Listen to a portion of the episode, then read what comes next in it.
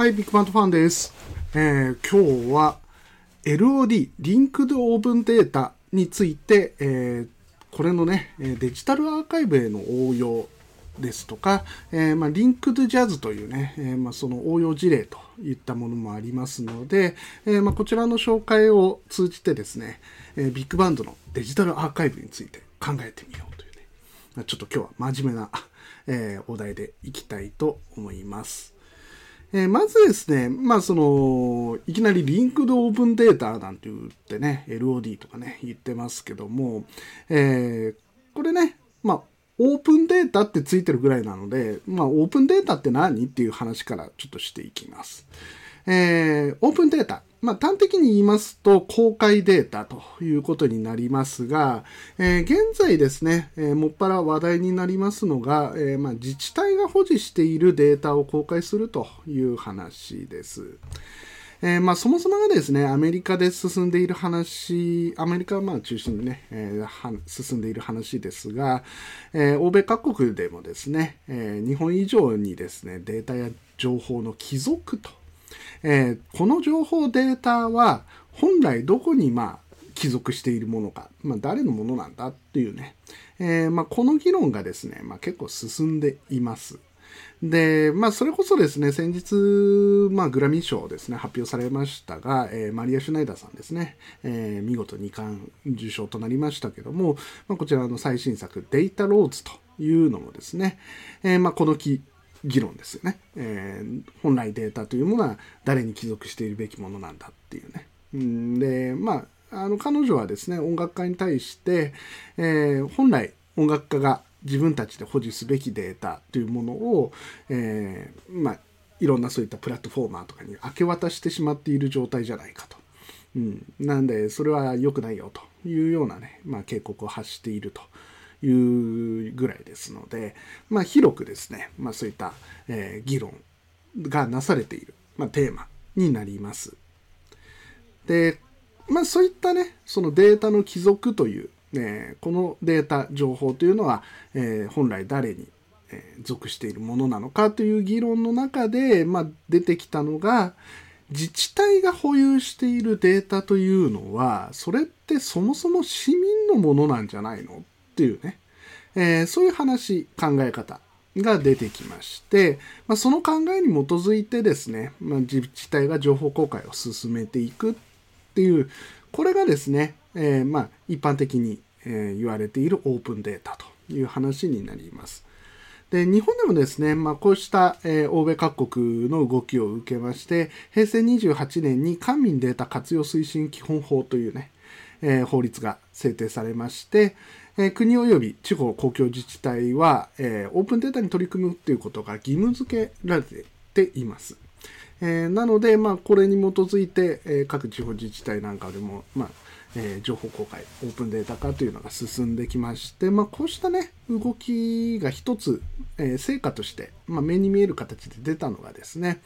えまあ、昨今、え、コロナの中でですね、えー、コロまあ、情報がね、こう非常に錯綜してしまった中で、えー、自治体側がですね、きちんとした情報発信をしていきたいというところで、えー、東京都がですね、Code for Japan という団体と、え、まあ、急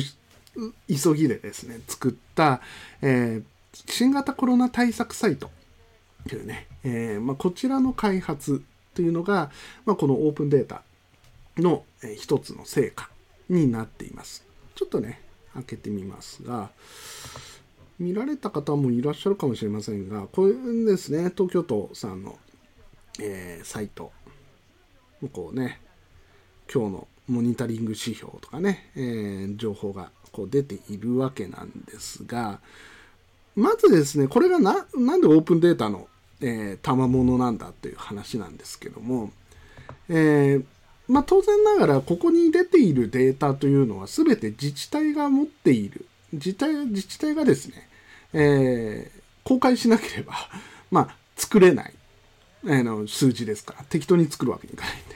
えー、公開してないと、ね、難しい。であれば、まあ、本来こういったサイトというのは、まあ、東京都がですね、まあ、いわゆるその、えー入札とかね、えー、あの発注をしてで作ってとかってやるわけですがまあとにかく急いで作んなきゃいけないわけですね。うん、でまあそういった手続き踏んでいるとまあとにかく遅いですと、うん、いう中で、えー、このサイトを作った Code for Japan というのは実は、えー、企業でも、え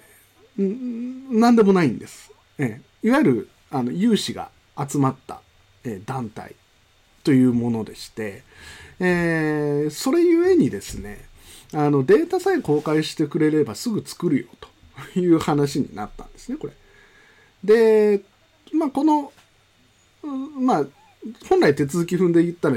まあ、時間がかかるところをじゃあ分かったと、えー、データをオープンにするから作ってくれっていう形で、えー、連携していった結果、えー、これ5日ぐらいで、まあ、こういった形で公開ができるようになったと。うんでしかも今も、えー、随時更新というのも、まあ、できているということで、まあ、このねまさにあのオープンにすることによってスムーズにかつ持続的に、えー、まあ、情報公開ができたっていうね、えー、まあ、事例になりました。まあ、このね自治体のオープンデータとオープンデータとですね、まあ、それをキャッチアップするその市民有志の共同というね、えー、まあ、一つ、え、事例になったということで、えー、まあ、あの有名な話になります。で、ただですね、まあちょっとそもそもの話に戻りますけども、えー、そのデータの帰属という話に関して言えば、まあこう、一般的にはね、こういう自治体データっていう話でオープンデータというのは、要は、あの、語られますが、別に自治体データに限らず、えー、幅広く行われている話ですから、まあ、先ほどもね、申し上げましたが、マリア・シュナイダーさんであったり、まあ、幅広く捉えますとね、まあ、現在裁判になってますけども、ジャスラックさんですね、えー、音楽教室から著作権料を徴収するみたいな、えー、まあ、こういった話なんかも、まあ、含まれてくるかなというところです。で、まあ、この辺りね、ちょっと余談なんですけども、えー、本来ね、あの新しい領域の話なので、まあ、保守的にね、こう考えていく考え方もあります、ありますし、えー、革新的にね、考えていくっていうこともできて、えー、何が正しいっていうような話でもなかったりするわけですね。その、何分新しい領域ですから、えー、こういう考え方が正しいんだっていうものがね、まあ、出にくい以上は、まあ、常にね、その議論を深めていくというのがね、まあ、こう求められる、領域なんですね。でところがですねまあこう昨今なかなかね議論をそうやってまあ深めていこうと深めていかなきゃいけない領域においてどうもねその議論が苦手というか、うん、議論がすぐに喧嘩になってしまったりね、うん、あるいはこうすごくこう意固地に自分の主張だけをするような、うん、まあそういう風になってしまうケースとかね結構そこかしこでこう見られてしまうと。うん、でまあ、なんていうか、こう、喧嘩やね、あるいは炎上といったような、あの、ものであればね、まあ、わかりやすいんでね、まだいいんですけど、あの、たまに見かけるのが、あなたはあなた。うん、私は私だよ。で、あなたの変える、あなたのね、意見を変える必要はないけども、うん、でも私もだからそ、その代わり意見を変えないよ、みたいなね。うんこれあの、一見ね、なんか相手を尊重して、ね、で、かつ自分の意見も言っているように見えるんですけど、まあね、正論のようにも見えるんですけどね。うん、これだとね、議論深まらないんですよ。うん、で、この辺がね、その、まあ自分の主張をする場と、まあ、議論、コミュニケーションをする場っていうね、まあ場の性格によっても、まあだいぶ変わったりはするかなというところなんですが、まあ、とかくね、まあ、と特にこう日本の場合だとその後者のね、まあ、その議論コミュニケーションする場というものが、まあ、ちょっと敬遠されてしまったり、えー、あるいはね、まあ、その議論コミュニケーションする場でね、えー、お構いなしにこう自分の主張ばかりしちゃうとかね、うん。まあ、そういうこう食い違いみたいなことも出てきてしまうと。でこれがまあ昨今そのウェブのね、えーまあそういった SNS だとか、えー、まあそういったウェブ上で、こう、そういった行動が、まあ行われると。で、そういったユーザーの行動というのは全部データとして、えー、蓄積されて、えー、で、まあ、例えば Facebook にしろ YouTube とかにしても、まあ、その昨今のウェブサービスというのはねそういうユーザーのデータを収集してそのユーザーが好むものを、えー、まあ、レコメンドするっていうようなね、まあ、そういった仕組みがありますので、えー、まあ、今のようにねちょっと議論は避けつつ、えー、まあ、自分の主張をしたいとかっていう行動をねずっと取っているとそのプラットフォーマー側サービス側もあのユーザーは議論に消極的で、えー、どちらかというとこう自分の主張だけができることを好むみたいなねそういうことをこうそういうふうにこうユーザーコードを学んでしまう。うん、で、まあ、AI ってやつですよね、え、AI がそういうふうに学習してしまう可能性が、まあ、結構出てきます。うん、でそうするとねあのー、結果としてよりなんていうかこう自分の主張ばっかりする あのコンテンツだとか、えー、その場ばかりがね、えー、レコメンドされてしまって、うん、相当なんていうか議論が深まるじゃなくて分断が深まる。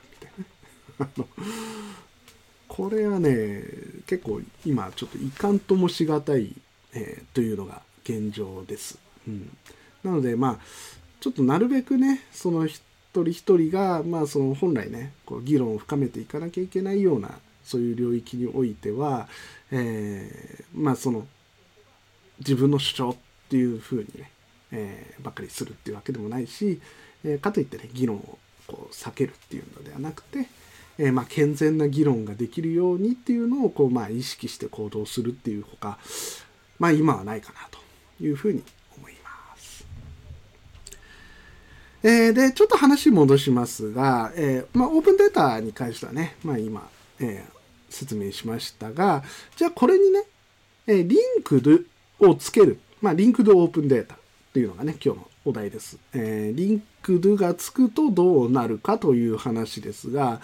まあ、あの、結構ね、ググってみると、え日本語でもね、解説が出てきます。ちょっと見てみますね。えー、例えば Wikipedia ですと、 Linked Open Data は、ウェブ上でコンピュータ処理に適したデータを公開共有するための技術の総称であるとかね。えー、あるいは、ウェブのすべてをデータベースにするリンクトオープンデータとクエリ言語スパークルの基礎とかね。まあなんかこんなのが出てきます。で、まあ、なんとなくなんですけども、うん。こうちょっと技術情報が多い感じ でなんかねこうふんでみたいなね こうちょっとピンとこないっていうところもあるかななんて思うんでまあもう少しね、え、噛み砕いていきますが、えー、まあ一番まあちょっとこうとっかかりになりやすいかなというのがまあ今ね紹介しましたけど AtIT さんのねタイトルに、えー、ついている Web の全てをデータベースにするというねこれがまあ端的にね、えー、特徴を表しているかなと思います。で、まあ、データベースって言った時に、データベースって何だっていうと、あの、まあ、要するにデータを管理する仕組みのことをデータベースって言います。えー、で、まあ、現在ね、我々がまあ、使っているそのウェブのサービスというのは、まあ、それこそね、まあ、Amazon だったり、Facebook だったり、楽天だったり、Yahoo だとかね、えー、あり、まあ、LINE とかもね、あります。えー、こういうのはね、サービス運用するにあたって必要なデータ、えー、どういうユーザーさんが使登録しているかとか、えー、商品はどういうデータがある、どういう商品があるんだなんていうのも全部データです。えー、なので、まあそういうね、商品のデータ、え登録しているユーザーのデータというのは全部データベースという、えデータを管理する仕組みの中にこう集約をしている。で、そこの、なんで、まあ、例えばデータを取り出したい。何か調べたい。何かそのデータを使いたい。って言った時には、そのデータベースにこうアクセスすると、そのデータが取り出せたり、えー、使うことができるっていうことになっています。で、まあ、そういう性質なんで、まあ、一般的にはデータベースというのは、あのそういう各サービスごとで管理されています。まあ、まあ、当然、ちょっと当然ですけど、その、Amazon のデータは Amazon のデータベースで管理しますし、えー、Yahoo のデータは Yahoo のデータベースで管理する。うん。これはあの仮にですけども、Yahoo のデータが Amazon のデータベースで管理されてるとかってなる、ま、ずいだろっていう話になるわけです。うん。で、まあ実際ですね、そのまあ、LINE さん最近話題になってますけどね、あの、LINE でやり取りしている、まあそういった画像データだとか LINEPay のね、決済データが、えー、韓国のそのまあネイバー社というね、えー、ところのデータベースに、まあ、暗号化されず管理されていたよという話で、えー、最近話題になってますけど。うん。まあやっぱりそれまずいだろっていう話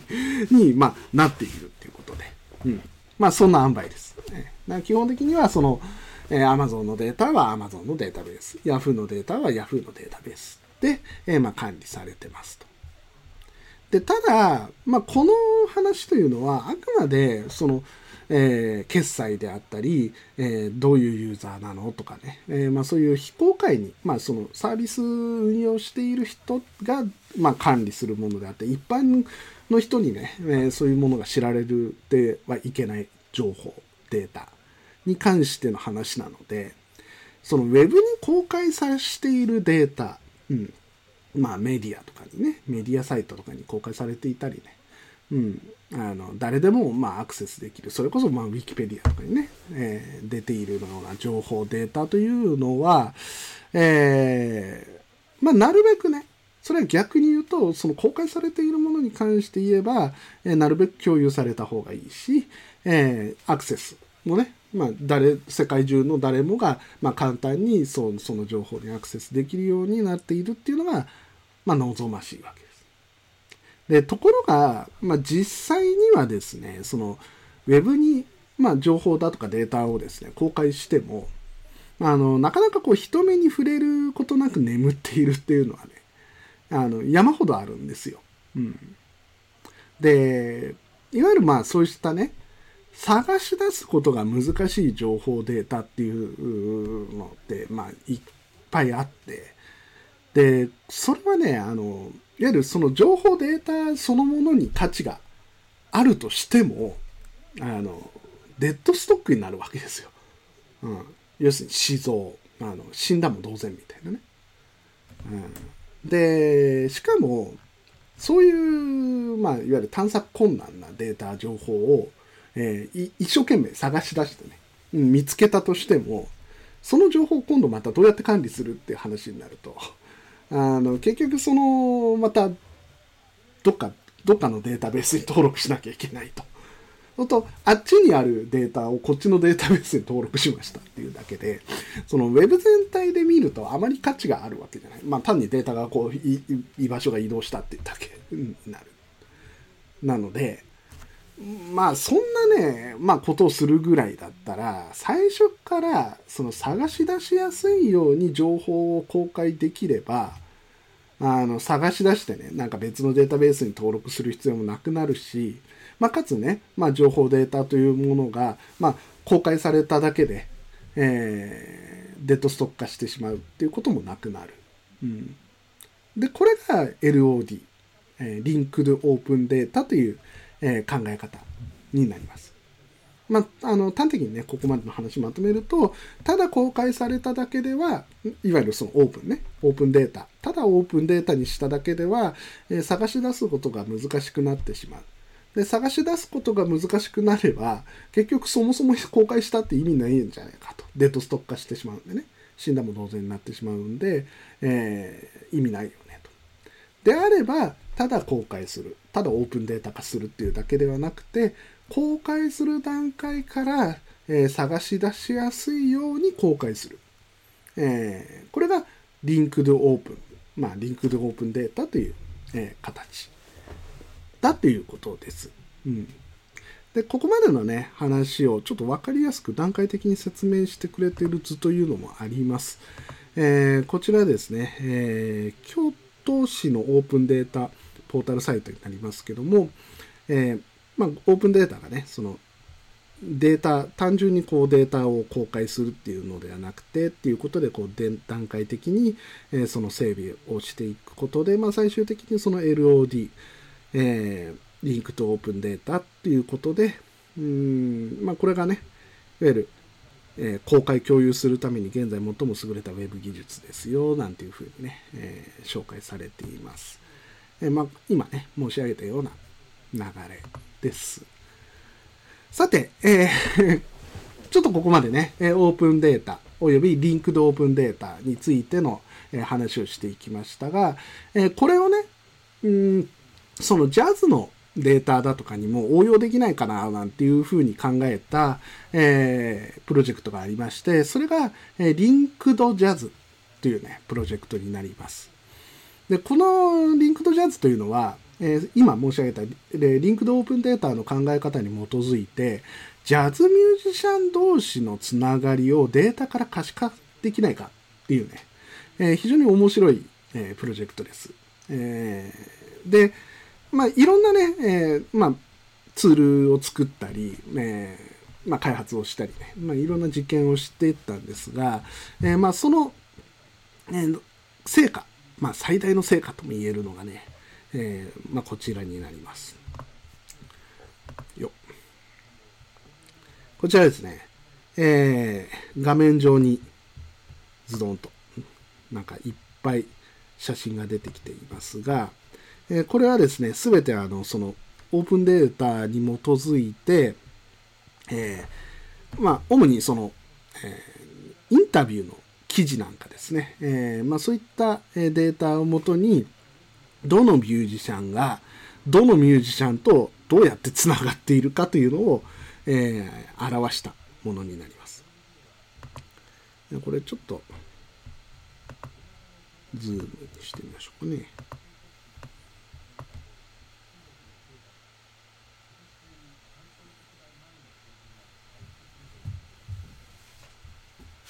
うんちょっと動き、動きがよろしくない。もう一回ちょっと読み込みますね。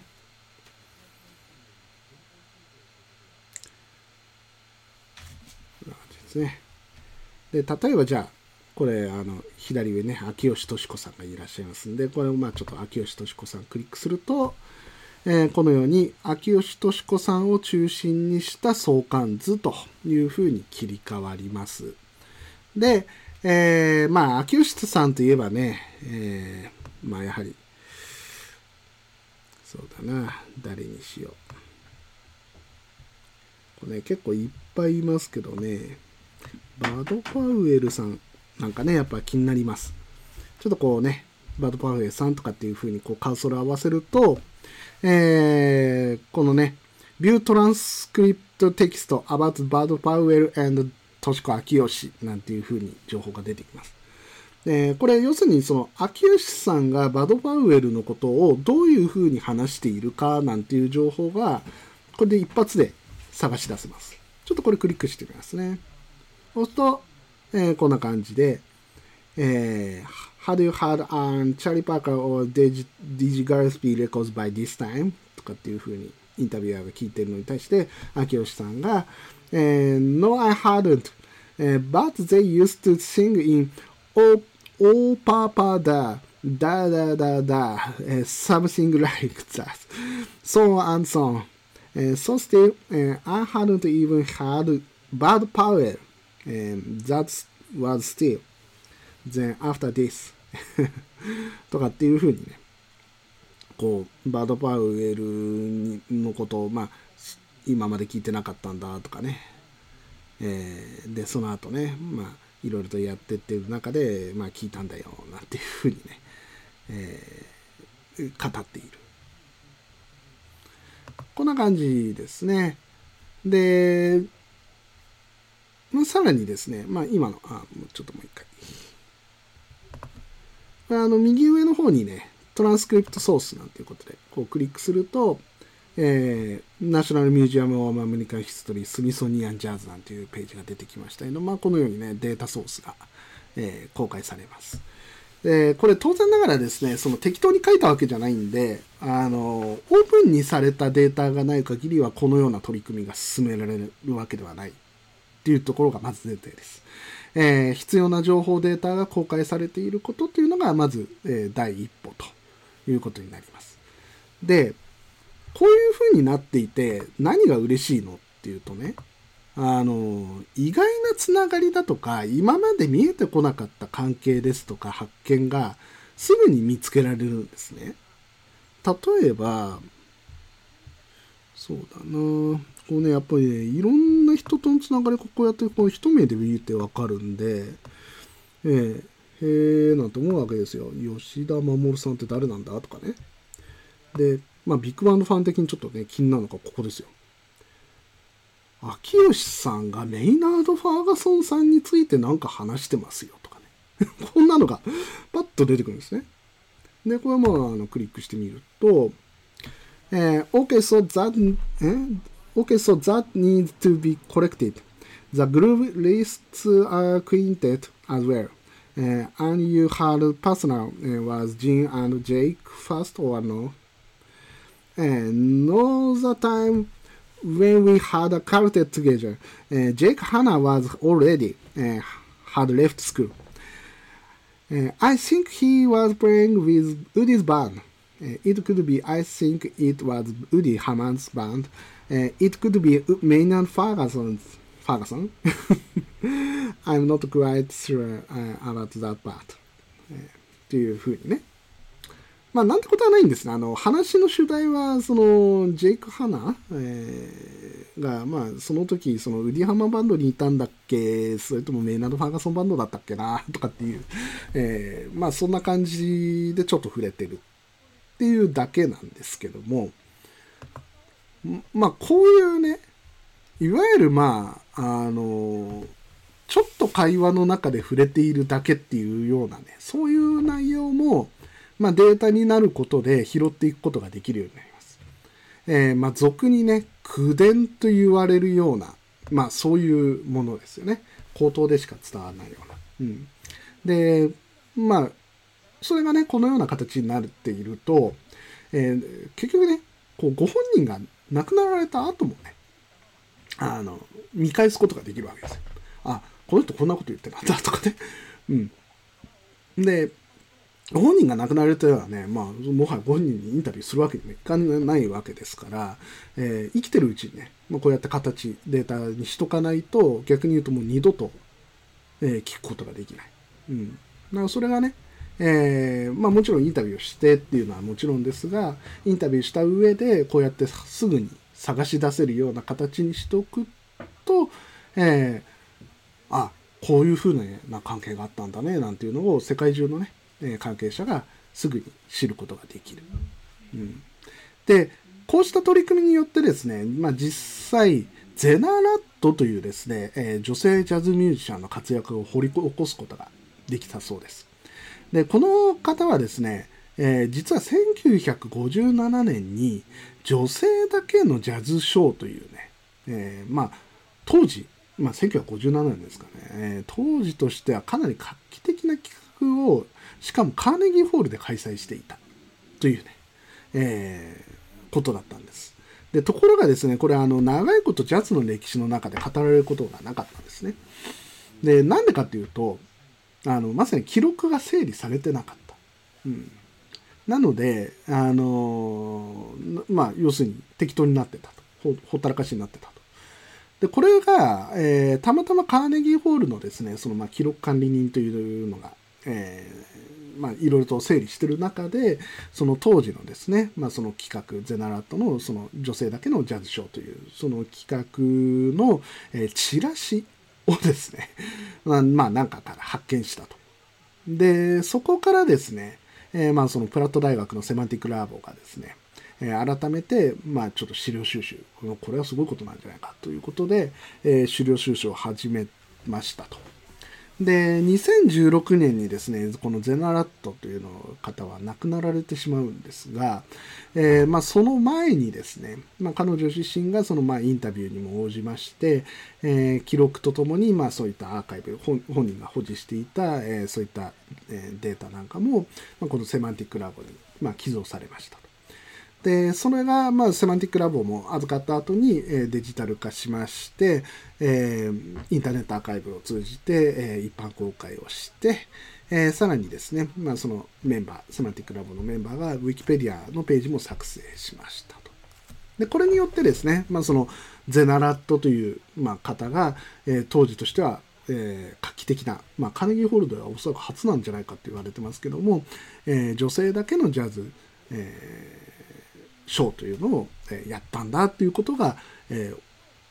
知られるようになりましたと。うんで、これ結局だからあの、記録がなければ、もうその事実がなかったことにされてしまうというね。えー、これ人間社会のやっぱまあ実情なんですよ。うん。どんなに何かすごいことをやったとしても、それが記録されてないと、えー、全くそんな事実はなかったことになってしまう。うん。で、もっと言えば、その、仮にその記録や情報データがあったとしても、それがこう人が、えー、知れるような形えそこにアクセスできるような形で整理されてなければ、まあ、同じであると。うん、たまたままあチラシがあってでそれをこう研究所がこう情報を集めてでそれを公開適切に公開したので初めてそういうふうにな画期的な、えー、企画というものもあったんだぞというのを知ることができるっていうことでね。まあ、このゼナラットさんの話というのは、まさにそういった人間社会のね、まあ、実情というのを改めて、ま認識させる出来事になりましたよという、えー、そういった話になります。で、ここからですね、えー、ウーマン・オブ・ジャズですとか、ローカル496プロジェクトとかですね、リンキング・ロースト・ジャズ・シュラインズといったね、まあ、派生プロジェクトですね。えー、先ほどお見せしたそのネットワーク図を使いながら、えー、女性のジャズ誌みたいなものをもっと掘り起こしていこうかとかね、えー、そういったのが、まあ、現在も取り組みが進んでいるというものです。で、まあ、このね、まあ、リンクドジャズが、まあ、示してくれた、まさにね、そのオープンデータ、およびリンクドオープンデータの考え方が、まあ、そのデジタルアーカイブという側面で、えー、結構こう有効なんじゃないかっていうこと。これがね、まあ、私もこのチャンネルであの、日本のそのジャズ、ビッグバンドの、えー、デジタルアーカイブというのを、まあ、やっぱり進めていかないといけないんじゃないのというふうにね、まあ、申し上げていますが、まあ、こう結構使えそうだななんていうふうにね、まあ、こういう考え方というか、こういうやり方っていうのをね、ちょっと一つ参考にしてもいいのかななん、まあ、思ったりします。うん。で、ただね、こう、ちょっとね、日本でこれやろうとすると、大変なのが、あの、アメリカであれば、その、元のデータというのが割と揃ってたりするっていうのはあるんですよね。うん、まあ、ゼナラットさんみたいな話っていうのは、まあ、掘り起こしていくしかないっていうところありますけども、えー、その、まあ、それ以外のね、データとかっていうと、アメリカであればですね、まあ、国会図書館ですか、え歴史博物館ですかで大学とかがですね、えデータ収集進めていたりあるいはその収集したデータを、まあ、適切な形でこう公開するというようなことをやってくれてるんですが、まあ、なかなかね日本でね探してみてもねなかなか少ないんですよでやっててもまあ、例えば音楽のね、そういったデジタルアーカイブやってないことはないんですよ。全然やってるんですけど、まあ割とちょっとこう範囲が狭かったりして、そのビッグバンドとかジャズっていう意味ではね、なんかね、こちょっとね、期待できない状況ではあるんですよね。で、まあ収集されてたとしても、まあほとんどの場合オープンになってないんですよ。例えばあの、慶応大学さんですね、慶応義塾大学のアートセンターというところで、えー、ジャズ評論家で有名な由井翔一さんという方がいらっしゃるんですが、えーまあ、この方のね、コレクションが、えー、アーカイブされているという状態なんですけども、まあね、これちょっと調べてみると、えー、ちょっと抜粋ですけどね、えー、唯一小一アーカイブは、週1日開出、事前予約、えー、利用者登録制です。資料に含まれる個人情報の問題や資料の保存状態などの事情により閲覧を制限せざるを得ない場合があることはあらかじめご了承ください。ということでね。うん、まあオープンに程遠いんですよ。で、仮になんですが、これをじゃあオープンデータ化しましょうとかっていうふうになると、まず、そのね、まあ、例えばそのユーチョイツさんのその、えー、コレクションをオープンデータ化して、まあ、広くね、こう愛好家の方があのまあ、アクセスできる状態にしましょうなんていうと、それこそね、えー、週1回行って それをこう内容をまとめてで公開するっていうね。まあそういう話になるわけですよ。しかもコピー機とかにかけられなかったりしますからね。うん。そうするとねこれもう大変なんですよ。でしかもだから大変なんでこういうのをやっぱり行政だとか、まあ、大学とかね企業とかそういうところの、まあ、力をねやっぱり借りたいわけなんですが、まあ、それも期待があんまりできにしにくいってなるとまあこれは別に音楽に限らずですけどほとんどの業界では、えー、まあ好き者ですよ。私みたいな好き者が愛と努力と根性でやり始めるという で、こう、誰かがこうやそうやって宣伝つけると、まあ、乗っかってきてくれる人とかっていうのは割とあるんですけど、とにかくね、その最初に始める人っていうのが圧倒的に少ないんですね。うん、これがね、その、いわゆる日本のデジタルアーカイブの現状という 状況です。ね、というわけでね、まあちょっと今日は、えー、まあ話していきましたけども、えー、まずね、まあここまで聞いていただいた方は、あのぜひね、このデジタルアーカイブというのに、ね、ちょっと関心を持っておいてほしいなというふうに思います。あの多分ね、このまま本当に放っておいたら、日本のジャズとかビッグバンドの記録とかノウハウっていうのは、あのもうそんなにね、あの遠くない、えー、ところで、まあ、デッドストック化してしまう。うん、でそうすると、まあ、結果ですねまず先人たちのそういった優れた遺産というのが生かすことができなくなるっていうね、えでまあまあそんなにあの大した時間も経たずに、まあ、忘れ去られていく、うん、で最後は失うっていうね、うん、そんな話になってしまう、うん、そうするとねえー、例えば戦後からの、えーまあ、例えば前田紀夫さんの編曲技法ですとか、えーまあ、そういったねビッグバンド、まあ、日本でもね、えー、たくさんやってきた方々が、えーまあ、どういう考え方で、えー、その楽曲をアレンジしてたのかとか、えー、どういうふうな仕事の仕方でそのたくさんの曲を作っていったんだとかね,、うん。ねその時何を感じてたのかとか。そういうのは全然わかんないんですよ。うん、で、ね、せっかくその優れた技法があったとしても、それが伝承されることなく、うん、なんか、よりチープな、えー、音楽の作り方をしてしまうとかね。それは別にあの、本人は一生懸命頑張ってたとしてもね、先人から見ればね、何やってんのみたいな。でもそれ伝わってなければそういう話になるんですよ。うんだからそういう非常にこう全、まあ、俯瞰してみた時にね非常にもったいない、うん、話にまあ割とすぐなりかねないという状況だと。ね、でなんでね私もまあどっかでねこうこれまあ動くしかないかななんていうふうにはすごく思っていてるんですけどもまあただね先ほど申し上げたようになかなかこうね私個人でどうにかこうにかなる話でもないんでね。うん、こればかりはやっぱりあの皆さんがねまずどれだけ関心持っていただけるかっていうのに、えー、かかっているなと思います、えー、まずはね、うん、あこちょっとこれまずいぞというふうにね、えー、思ってもらえたらねまあいいかなと思います。はい。ということで、え以上ビッグバンドファンでした。バイバーイ。